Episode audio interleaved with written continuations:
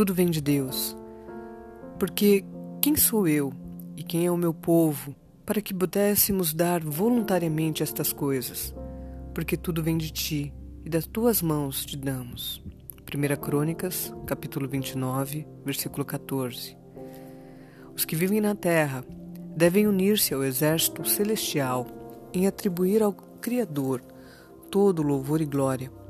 Homem algum tem a mínima razão para orgulhar-se ou exaltar-se, mesmo fazendo o melhor que lhe é possível. Deus está atuando constantemente para suprir as deficiências do homem. Até mesmo o arrependimento é produzido graças à aplicação da graça. O coração natural não sente necessidade de arrependimento. As lágrimas que caem dos olhos humanos por motivo de tristeza pela pecaminosidade ou por causa da sua compaixão por outros pecadores vêm sim ser chamadas. São como orvalho de olhos que pertencem a Deus. As boas resoluções que tomamos são apenas a expressão de desejos que são seus. A vida reformada não é mais que o melhor uso de uma vida que foi remida pelo sacrifício de seu Filho Jesus. Não devemos atribuir nenhum mérito a nós mesmos por qualquer coisa que façamos. A fé também é dom de Deus. A fé e o anuir do entendimento do homem, as palavras de Deus, unindo o coração ao serviço de Deus. E a quem pertence o entendimento do homem, senão a Deus? A quem pertence o coração, senão a Deus?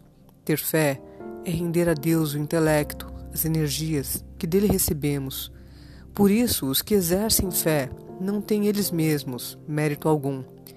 Os que creem num Pai Celestial tão firmemente que nele confiem com confiança ilimitada, os que pela fé podem alcançar para além da sepultura as realidades eternas da vida futura, esses devem derramar ao seu Criador a confissão, dizendo: Tudo vem de ti e da tua mão te damos. As faculdades concedidas pelo céu não devem ser usadas para servir a fins egoístas. Toda a energia, todo dom é um talento que deve contribuir para a glória de Deus, sendo usado em seu serviço. Que ninguém procure exaltar-se falando de seus feitos, vangloriando-se de suas habilidades, ostentando seus conhecimentos e cultivando elevado conceito de si mesmo. Cristo nunca foi atrevido ou presumido. Aquele a quem Deus confiou dons incomuns, ou melhor, deve devolver ao tesouro do Senhor o que recebeu, dando generosamente aos outros os benefícios de suas bênçãos. Assim, Deus será honrado e glorificado. Este registro é de Ellen White. Foi publicado em 1 de dezembro de 1904.